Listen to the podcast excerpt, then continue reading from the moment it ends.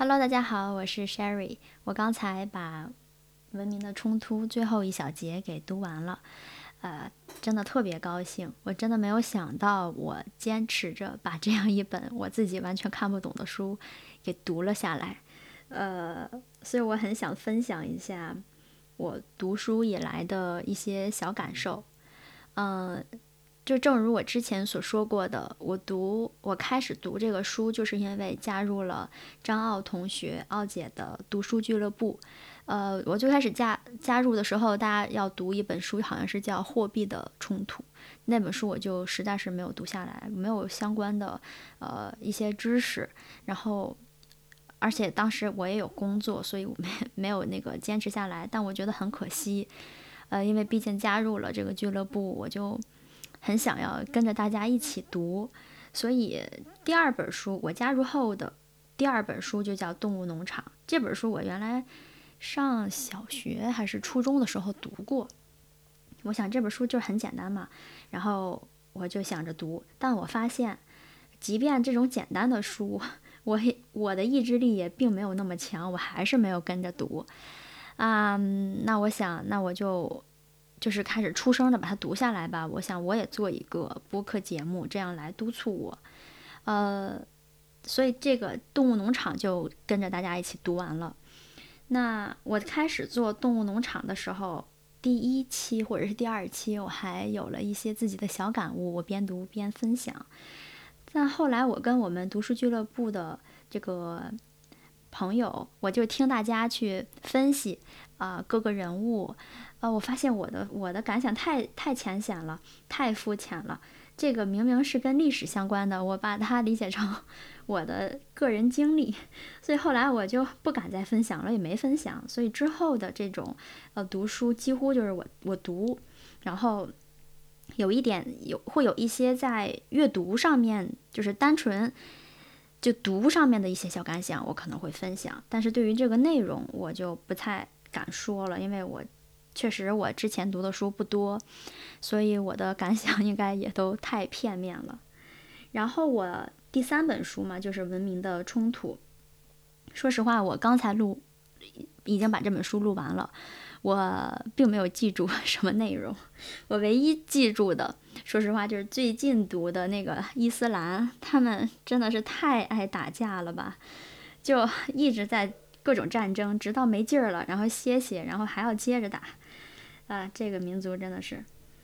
然后我还觉得读完这本书有三个小感悟啊。第一个就是，我觉得我学了很多绕口令，主要就是那个各种各样的英文名，读起来特别特别拗口，有的又特别长，有的那个人名，我觉得都有十几个字儿了。嗯，我觉得不读也不合适，那读就读完吧，反正就很很拗口。第二个就是那个很多很多的 that 从句。然后我就得边读，然后边去找一些谓语动词。我要把这个句子的谓语动词找出来，我才能够读明白这句话在说什么。啊，当然了，我觉得特别锻炼我的舌头。呃，因为之前我可没有这样的去读过，除了上学的时候去读书之后，再也没有读过了。所以我觉得还是挺锻炼人的。虽然那些地方，呃，我真的没有听说过。嗯，然后还有一个小感悟，就是我今后尽量的不再读这种翻译版本了，因为啊，我本来也是学英语的，我觉得它的这个翻译，呃，就不太像中文。我觉得语言，我自己的感悟啊，我觉得语言还是要单纯一点，就是纯粹一点，就是英文就是英文，中文就是中文，然后翻译过来的版本，我感觉就是非常非常的别扭，它不是特别的易读。就是不是非常的 readable，然后第二个呢感悟就是我认识了很多中文的生词儿，比如说那个达达人，这个因为是我的知识盲区，我就没见过这俩字儿，嗯，应该是一个革命的革，然后一个达成的达，然后一个革命的革，然后一个元旦的旦，这两个字儿都念达。然后还有各种各样宗教的名字，在我读这本书之前，我不知道这个世界上有这么这么多的宗教。然后第三个我非常非常呃有感悟的是作者知识知识面的丰富，然后他引用了大量的例子还有这个数据来论证他的观点，啊虽然没有记住，然后。我最开始做这个节目，并不是为了想要它变得很火，需要呃吸引别人来来听，所以我觉得我的节目都不是非常的好听，就是那个就是没有从听者的角度来制作吧。我觉得，因为我也不会，这我第一次来弄这个东西，呃，主要还是以我自己对，然后。而且我也不知道这个有没有人听到，呃，我在做这个节目，首先就是想让我自己养成读书的习惯，然后提高我的注意力还有耐心。其实我觉得读到这儿，我已经有了一些小成果了，因为我发现我第一次读这个《动物农场》是九月二十八号第一期，然后到现在是十一月十九呃二十号，现在十一月二十号，呃。基本上吧，我是周一到周五都有一段时间在在阅读，这个我已经很满意了，因为之前我的阅读时间真的超级超级少。然后还有一个是耐心，嗯，其实很多时候，尤其是在读《文明的冲突》的时候，因为我没有相关的知识储备，很多东西我不懂，所以我没有那个耐。就是不想再读下去了，但是我觉得我今天不读，我拖到明天，明天又积累新的事情、新的任务，我今天必须得把它读下来，然后这样纠结着纠结着，然后也就读完了。嗯，所以我觉得这个读完了之后呢，那个感觉就很好，就觉得自己今天完成了你想要做的事情，呃，其实是一个正向的反馈。等第二天你再去做的时候，呃，其实挺好的，因为。因为你已经得到了正向的反馈嘛，所以你想要更多的正向的反馈。然后还有一个是注意力，嗯，除了在朗读这本书的时候，呃，除了在朗读这本书，我还有别的书，就是在读，就是有一些睡前读物啥的，呃，我觉得我的注意力也有一些提高，不再是，肯定也有分走神的时候，但是会稍微少一点，而且也能记住，嗯。读的一些内容，这个我还觉得挺好的。